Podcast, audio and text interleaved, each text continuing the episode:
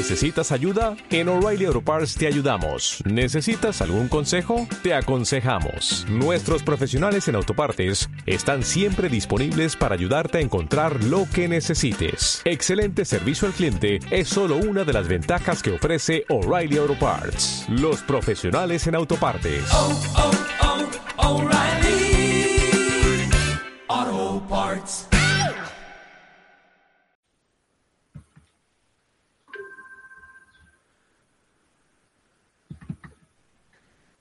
Por la señal de la Santa Cruz de nuestros enemigos, líbranos, Señor Dios nuestro, en el nombre del Padre, y del Hijo, y del Espíritu Santo. Amén. Señor mío y Dios mío, creo firmemente que estás aquí, que me ves, que me oyes. Te adoro con profunda reverencia. Te pido perdón de mis pecados y gracia para hacer con fruto este rato de oración.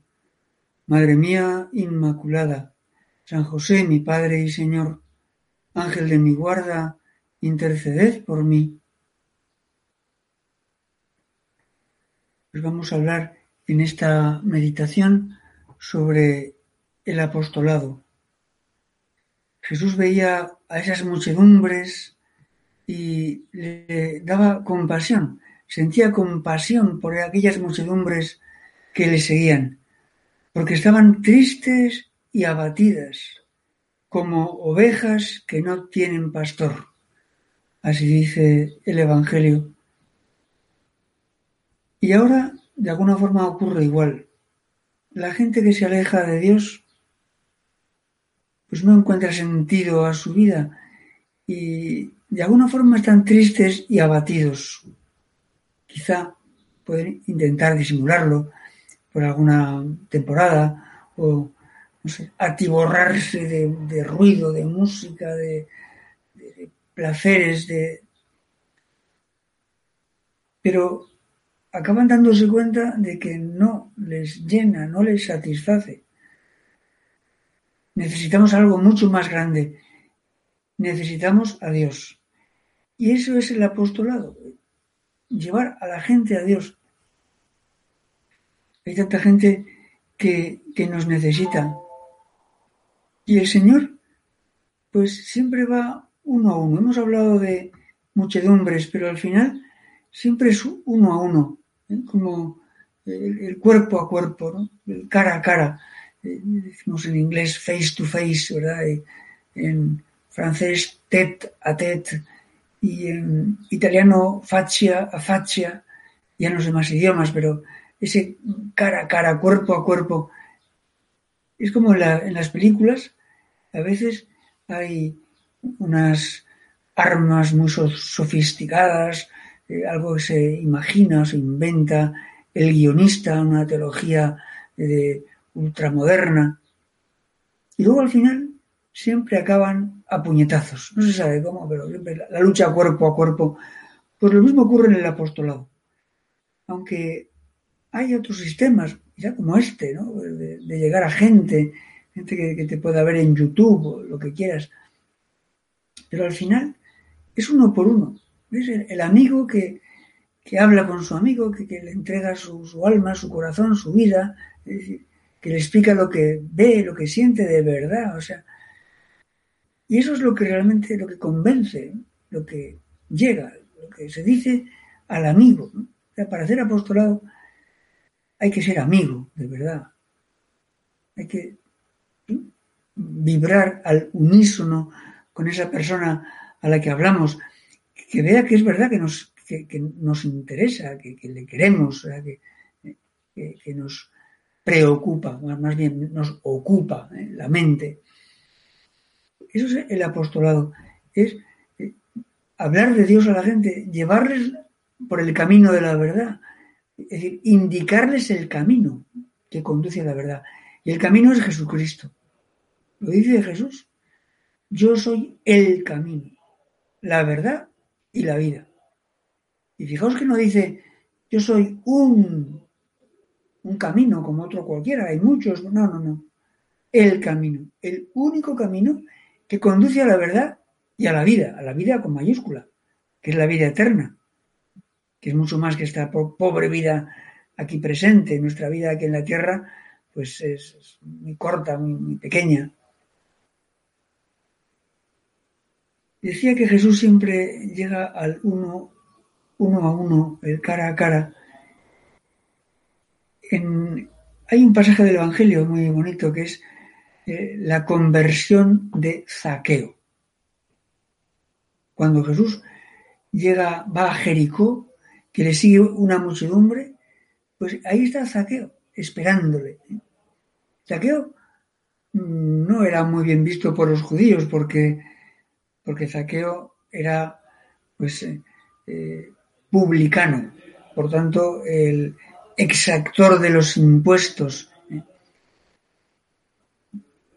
El cargo se lo habían dado los romanos, por tanto los judíos mm, no les gustaba nada, ¿no? tener un publicano allí eh, que estaba, digamos, por la labor de los, de los romanos, que eran la dominación extranjera, estaban sometidos y estaban, pues, y encima tenían que pagar impuestos a los romanos. Quizá a un romano le podían engañar, pero a Zaqueo no. Si llegaba ahí un judío diciendo, no tengo nada, ¿cómo que no? Tú eres hijo de fulanito, tú has heredado esto, tú tienes este negocio, tú tienes estas, estas tierras, tú, venga, tienes que pagar, ¿no? No había forma de evadir los impuestos. Y probablemente Zaqueo, como sale después, exigía más de la cuenta. Como estaba protegido por la dominación romana, pues no había más remedio que aceptar la injusticia y dejarse robar. Por eso los publicanos eran temidos y odiados por los judíos. Y Zaqueo además, dice la escritura, era jefe de publicanos y rico. No debía practicar mucho la fe, porque claro, estaban excluidos de la, sinagoga, además que nadie entraba en sus casas, eh, se contaminaban porque eran publicanos. ¿eh? Bueno, y, pero él tenía una cierta curiosidad por ver a Jesús, quizá había oído hablar de él y de alguna forma pues, le cautivaba la, figura de Jesús. Y quizá él pensando en sí mismo no se acababa de convencer, no, soy una persona cabal, sí tengo mm, dinero, tengo satisfacciones, tengo todo lo que quiero, lo que puede buscar un hombre en la vida, en el campo material, pero pero soy feliz. Zaqueo no era feliz y era consciente. Por eso quiere ver a Jesús. Se conforma con verlo de lejos. Por eso, cuando llega Jesús con una, muchedumbre, pues, Zaqueo se sube a un árbol. Subirse a un árbol, pues es un poco cómico, ¿verdad? Para una persona como Zaqueo. Yo me lo imagino pues ya cincuentón, ¿verdad?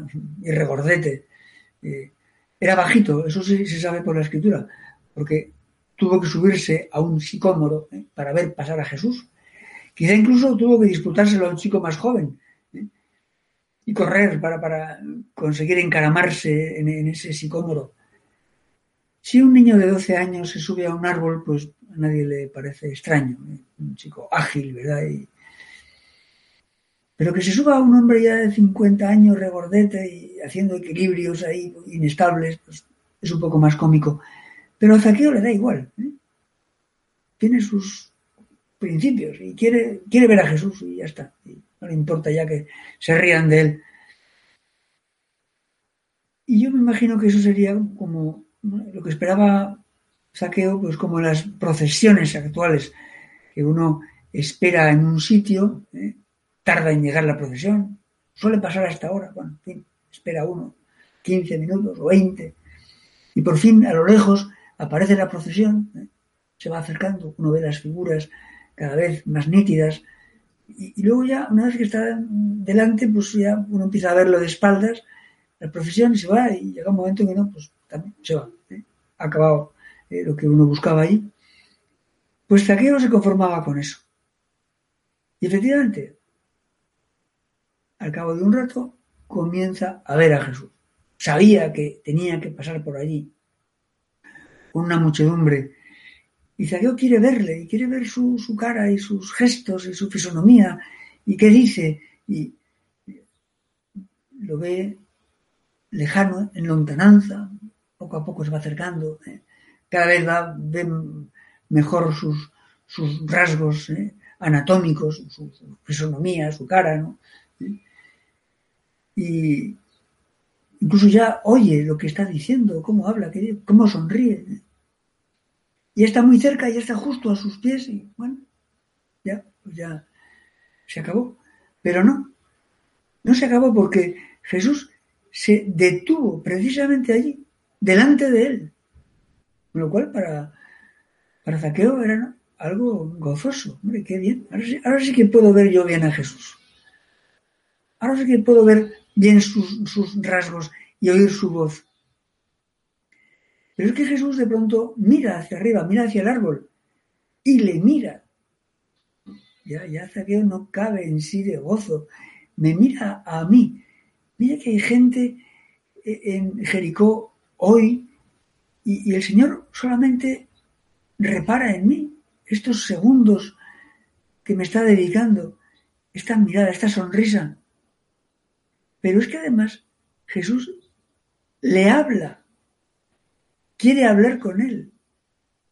Y le dice, Zaqueo, baja del árbol, porque conviene que hoy me hospede en tu casa. Bueno, aquello ya era, bueno, es algo, digamos, no lo podía ni imaginar, inimaginable, no lo podía ni soñar.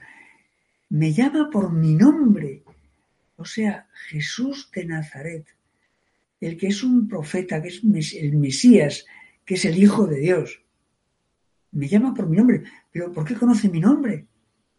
¿Quién le ha dicho mi nombre? Evidentemente es que es el Mesías, es que es un profeta, es que es el Hijo de Dios es que es Dios.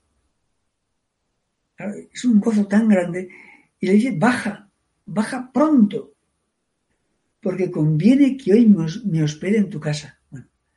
Eso ya era más, ya, ya increíble. Los judíos tenían la obligación, la ley de la hospitalidad. Al atardecer eh, tenían que pasear por, por la ciudad, por la zona, y ver si había algún eh, sin techo, alguien que no pudiera dormir, para que no durmiera al raso, y invitarle a su casa. La ley de la hospitalidad. Claro, todo el mundo quería ese día alojar a Jesús en su casa. Pero precisamente Zaqueo, al que ningún judío honraba, ¿eh? Entrando en su casa, tenía ese baldón, ¿verdad? porque no, era un publicano y pecador, publicano y pecador.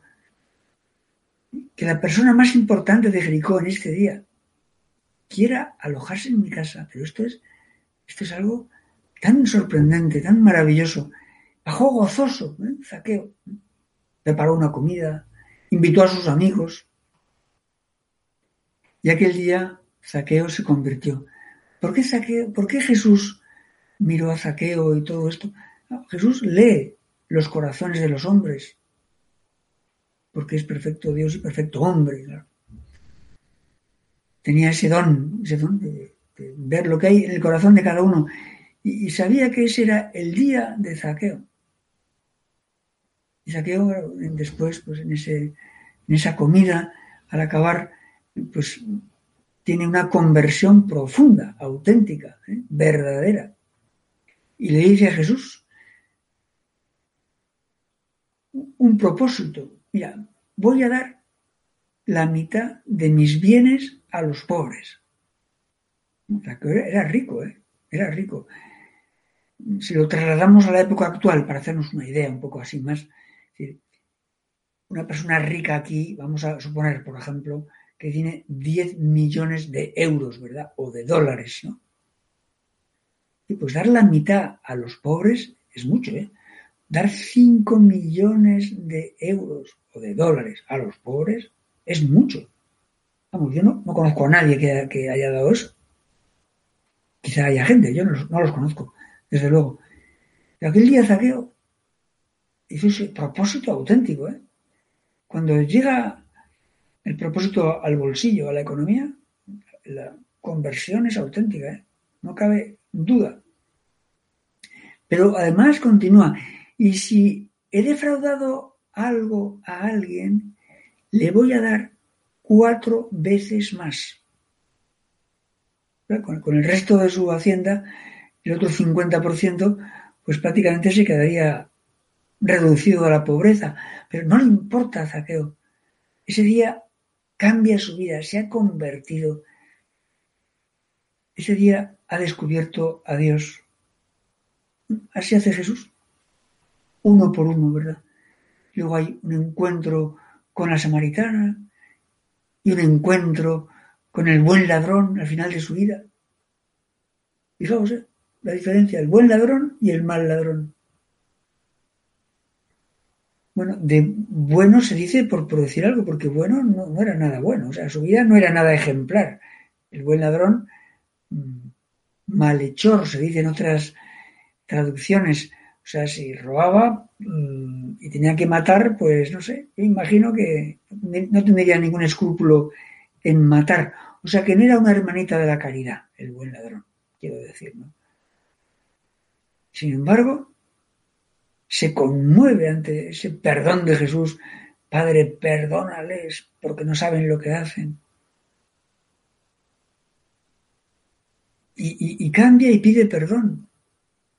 El otro, el otro ladrón, podía haberse apuntado lo mismo. Cuando Jesús le dice, te lo aseguro, hoy mismo estarás conmigo en el paraíso. El buen ladrón pide, pide, ¿verdad? Acuérdate de mí. Cuando llegues a tu reino, no puedo poner ningún mérito de mi parte, simplemente lo que tú quieras, por tu voluntad. Estamos en el mismo suplicio. Pues ten compasión de mí, ten piedad de mí. Pide misericordia. No, te lo aseguro, hoy mismo estarás conmigo en el paraíso. Y el otro ladrón tendría que haber dicho lo mismo. Mira, Jesús, yo soy un mentecato, mucho peor que mi amigo, soy un desastre, pero mira, ya que estamos, pues también te pido perdón. Mi vida ha sido un desastre. Pues acuérdate también de mí cuando llegues al paraíso, cuando llegues a tu reino. Y Jesús le habría dicho, pues tú también estarás conmigo en el paraíso. Se lo habría dicho, ¿verdad? Le habría dado el mismo premio. Pero hay que lamentar que no se lo dijo. El, mal ladrón no pidió perdón. Mira que había sido fácil pedir perdón, de verdad, auténticamente. Haber dicho, Jesús, perdóname a mí también. Acuérdate también de mí. Pero no se lo dijo. O sea, hay que lamentar que no se lo dijo. Es tremendo. ¿eh? Es es la libertad del hombre, el enigma de la libertad del hombre. Igualdad de oportunidades, uno está a la izquierda, otro está a la derecha, igual. Uno se arrepiente y otro no. Uno va al cielo y otro no. Es algo tremendo, ¿verdad? A veces lo digo un poco en broma. Esto es, esto es como los pimientos del padrón, que unos pican y otros no. ¿Por qué? Si alguien lo sabrá, pero es un, enigma, ¿verdad? Pues el enigma de la libertad humana. Pues aquel. Es, los encuentros, estoy hablando de encuentros de Jesús, ¿verdad? La mujer samaritana, Taqueo, el buen ladrón. En fin, el, ciego de nacimiento, siempre eso es, es uno por uno.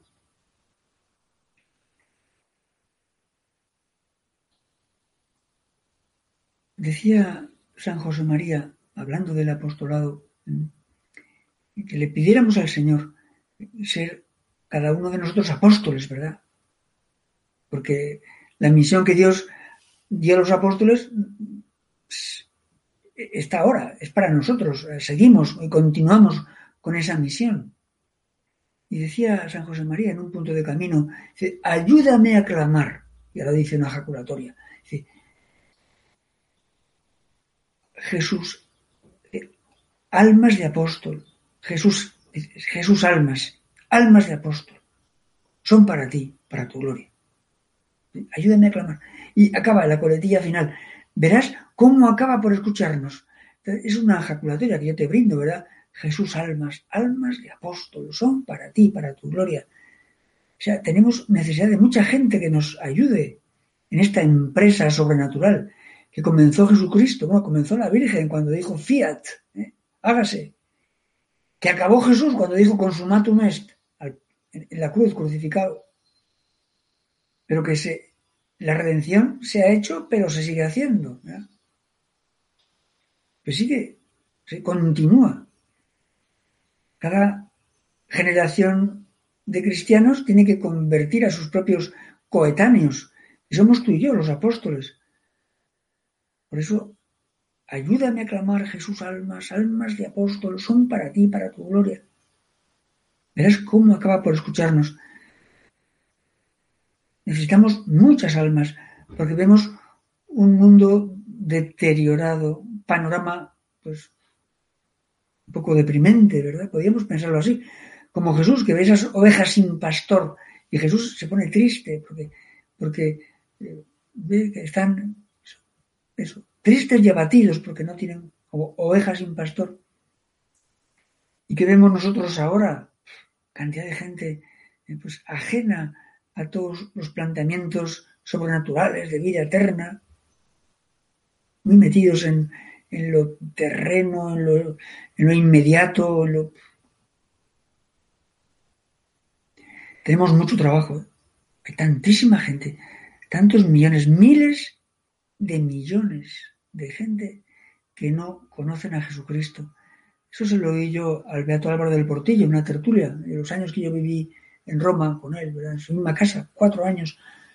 Pues en una ocasión nos dijo, como, como triste también, una generación entera perdida para Jesucristo.